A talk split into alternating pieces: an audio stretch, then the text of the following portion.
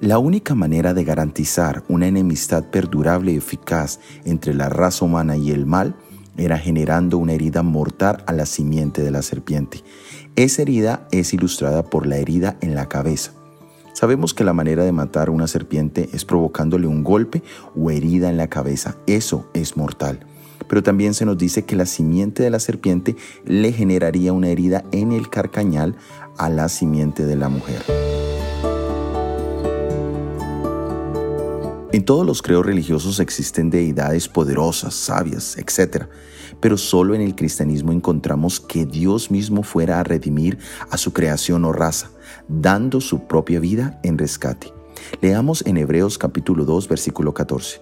Así que, por cuanto los hijos participaron de carne y sangre, Él también participó de lo mismo, para destruir por medio de la muerte al que tenía el imperio de la muerte, esto es, al diablo Jesús no solo se encarnó para sentir lo que nosotros sentimos, sino para pagar la deuda que nosotros tenemos, es decir, la paga del pecado es la muerte.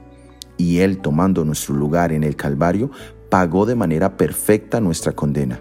Esa obra es comparada con una herida leve, no por lo que ésta significa, sino que comparada a la herida que ese acto le generó a Satanás, es insignificante. Satanás fue vencido totalmente en la cruz del Calvario. Él recibió una herida mortal y definitiva.